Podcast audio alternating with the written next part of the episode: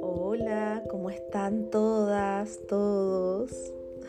Bueno, aquí viene un, un breve resumen, espero que sea agradable de escuchar con respecto a uno de los planetas que yo creo que es muy fascinante y muy necesario, sobre todo cuando queremos conectar con el amor propio, con lo que deseamos, con el encuentro con el otro y con darnos de alguna manera ese placer, esa sensación de sentirte completa en algo y absolutamente... Em, libre y con mucha, mucha eh, autocuidado. Yo diría que eso es Venus, absolutamente tiene que ver con el autocuidado, ¿ya?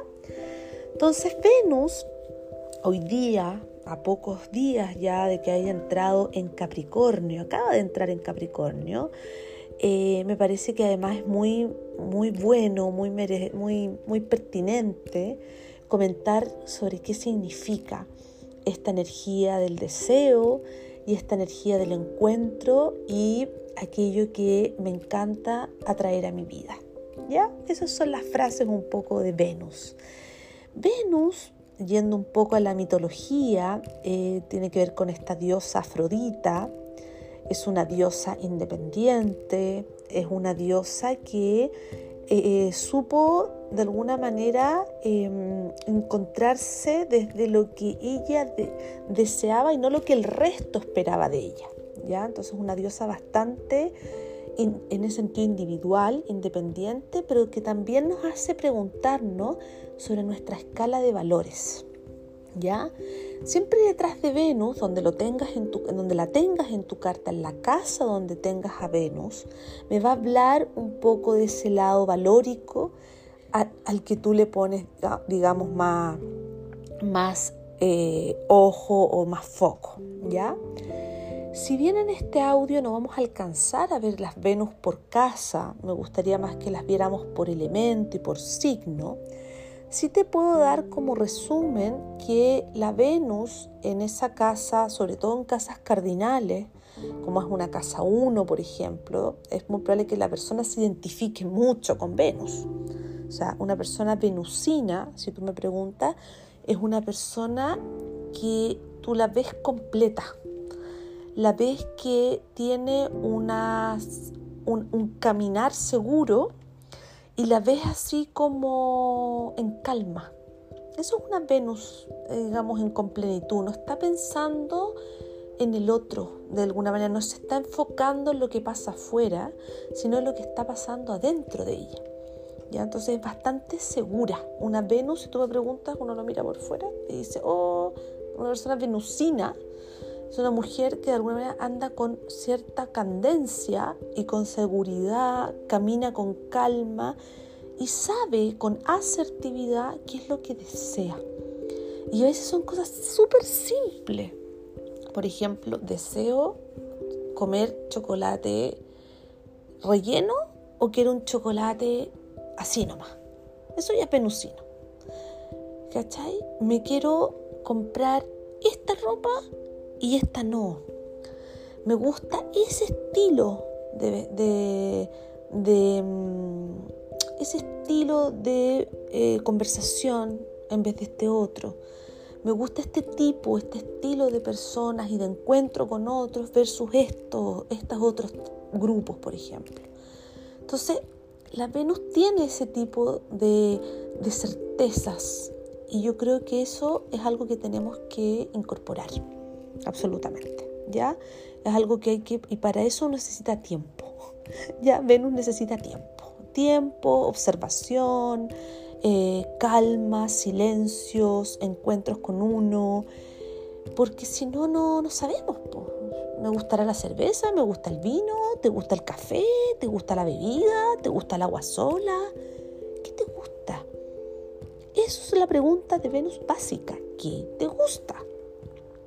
Me gustan eh, eso, primero desde ti, ¿no? Me gusta leer este tipo de libros, estos no, me gustan estas películas, estas no, y para eso tengo que tener tiempo conmigo. ¿Ya? Eso es lo más relevante de Venus, tiempo para ti y tiempo contigo. Luego Venus va al encuentro del otro. Por eso Venus tiene que tener mucha, mucha autoestima, mucho amor propio para poder ir al encuentro del otro.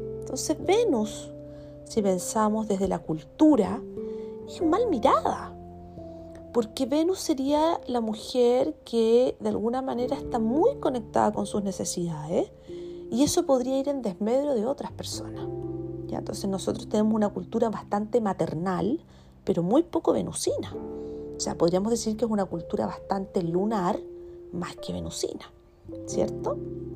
Entonces, para la astrología, y creo que ahí hay una, una riqueza muy grande, Venus y la Luna son las identidades femeninas por excelencia y tú debes incorporarlas de manera armónica para sentirte en esta energía de lo que necesito, que es la luna, versus lo que deseo, que es Venus. Y cuando tengo claro lo que necesito, lo que deseo y mi escala de valores, me siento que estoy más completa y puedo ir con mayor confianza incorporando mi identidad. Venus es parte de los planetas personales, es uno de los cinco personales, ¿no? El Sol, la Luna, Marte, Mercurio y Venus. Por tanto, Venus tiene que ver con tu identidad, absolutamente, y, conexión, y conectada con este amor propio y lo que quiero atraer a mi vida. Cuando Venus está tensionada, está desbloqueada, ya eso van a ser casos, por ejemplo, de una Venus conectada con Saturno, una Venus con Neptuno o una Venus en Capricornio, como la tenemos hoy día son Venus que les cuesta más salir al mundo. ¿Ya? Cualquier cuadratura, no te quiero hablar en, términos tan técnicos, pero cualquier tensión que tenga tu Venus con algún otro planeta, sobre todo un planeta más, más social como Saturno, Júpiter, y transpersonal como Urano, Neptuno Plutón, hacen que esta Venus tenga mayores desafíos en cuanto a este desenvolverse libremente. Ya imaginémonos con Saturno, más bloqueada. Imaginémonos con Urano, más rebelde y como que, como que es un poco que quiere y no quiere este encuentro con el otro, ¿no? Una Venus con Neptuno, mucho más idealizada. Una Venus Plutón, raptada por Plutón, tiene una intensidad muy grande. ¿Ya? Entonces, es muy relevante también conocer esa energía, desde dónde está, para cuando tú, desde qué tensiones tiene y qué desafíos tiene, porque ahí está el camino del amor propio y el camino de sentirte enamorada de ti. Lo que Venus finalmente quiere es que tú te enamores de ti. Esa es su real misión, más allá de todo lo demás. Y entonces, pues te digo que es una energía que hay que de alguna manera rescatar porque sobre todo en lo femenino, muchas veces cuando hay mujeres que son muy venusinas, muy envolventes, muy atrayentes, uno empieza incluso como propias mujeres, oye, esta mujer, ¿por qué tan qué independiente ella? ¿No? Eso es, es una mujer independiente. Venus es una de las diosas más independientes, ya una de las pocas diosas independientes. Entonces, es muy interesante mirarla culturalmente también, ¿ya? vamos viendo un poco por planetas, perdón, más que perdón, signos y elementos.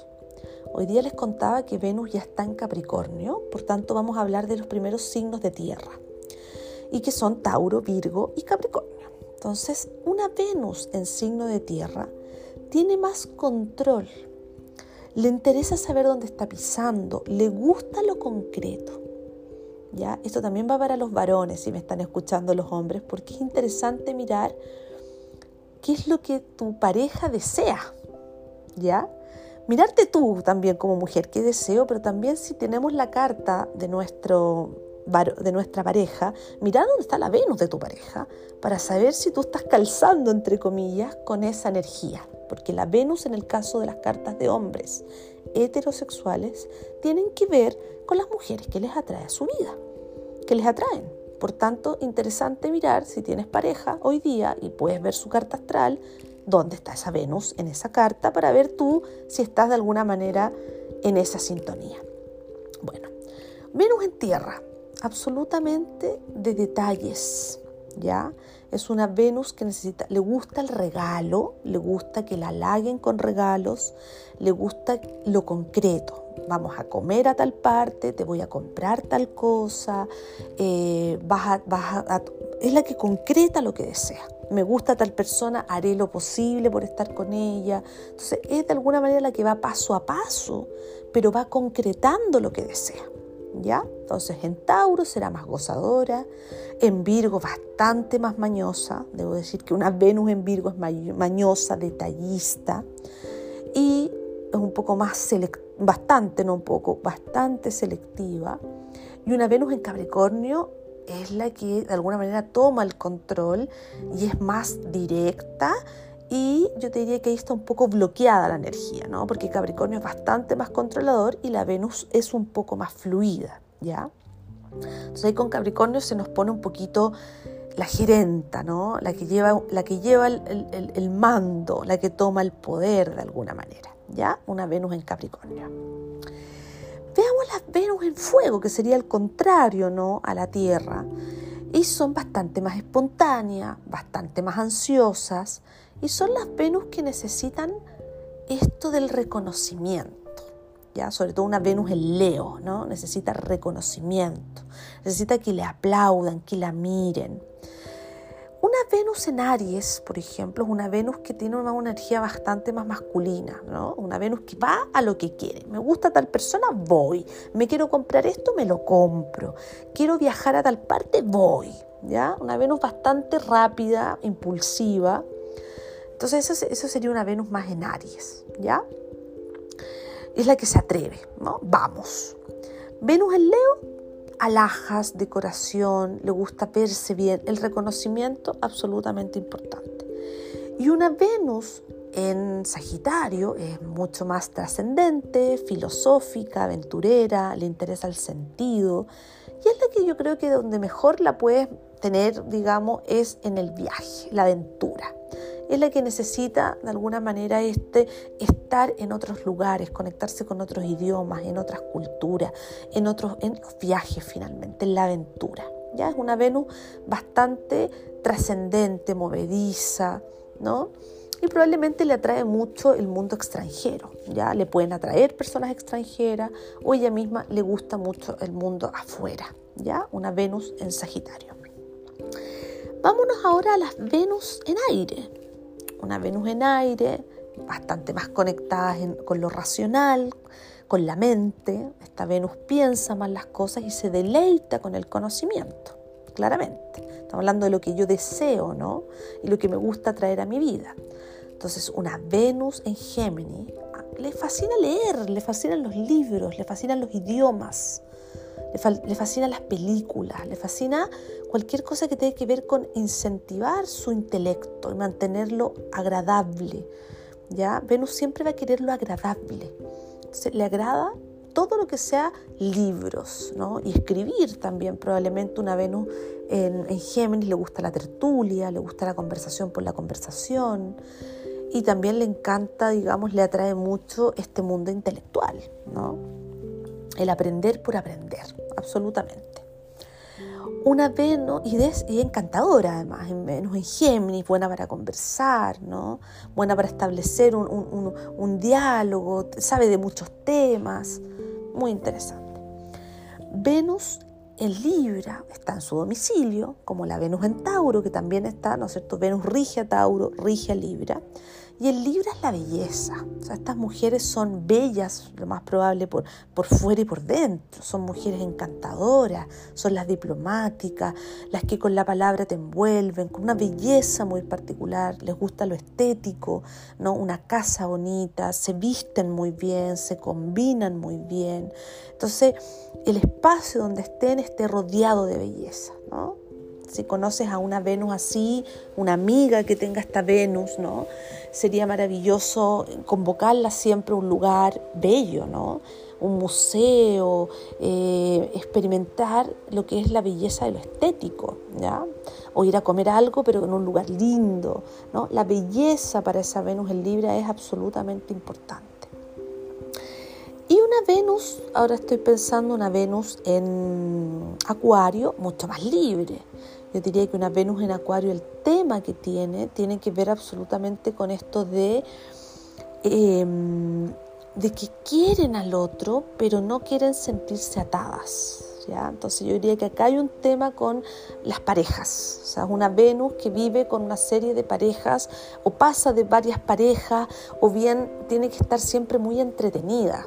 La rutina no le agrada para nada, por tanto esto del compromiso de esta Venus es más consigo misma absolutamente que con el otro.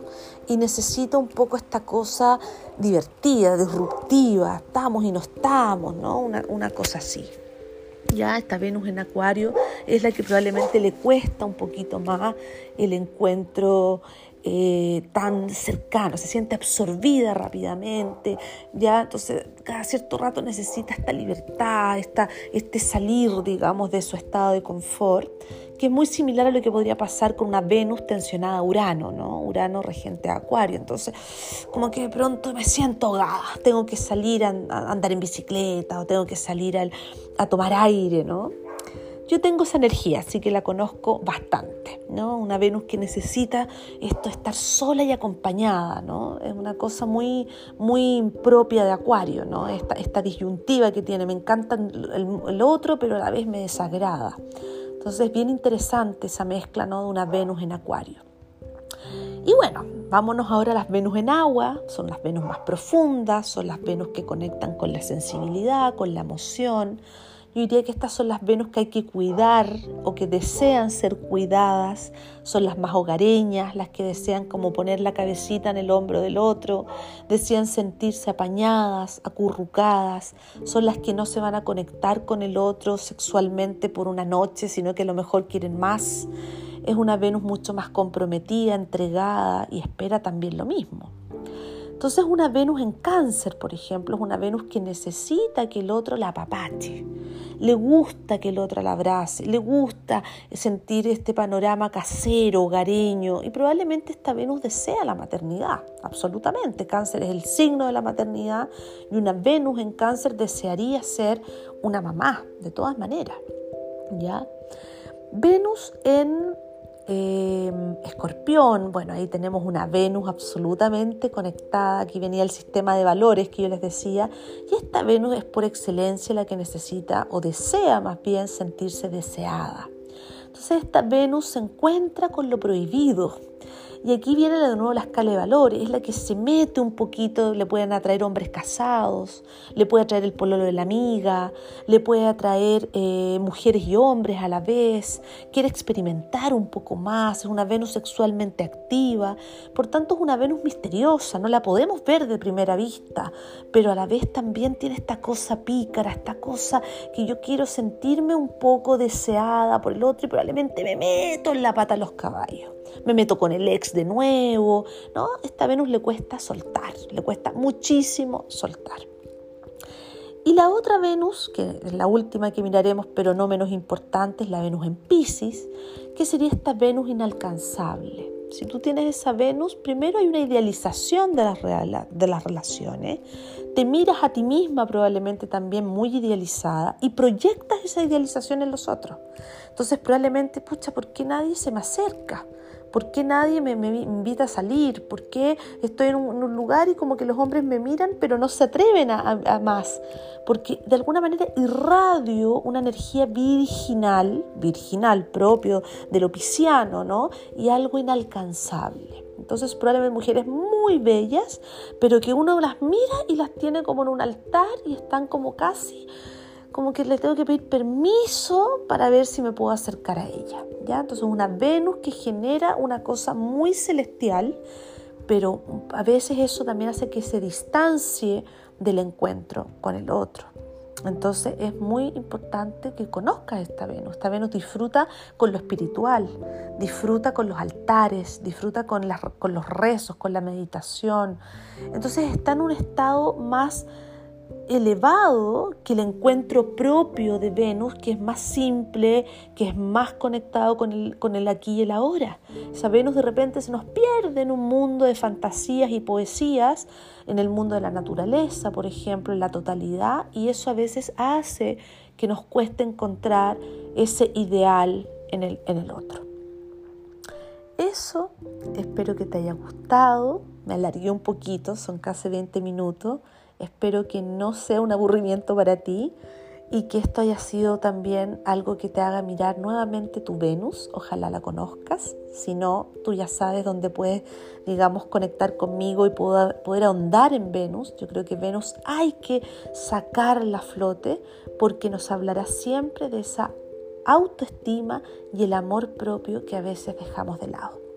Así que te invito a conocerla por signo, por casa, por elemento y también por los contactos que tenga dentro de tu carta. Un beso grande y que disfrutemos esta Venus en Capricornio que nos invita a ser bastante correctos, directos y a atraer de manera seria lo que queremos a nuestra vida. Un abrazo, hasta un nuevo audio.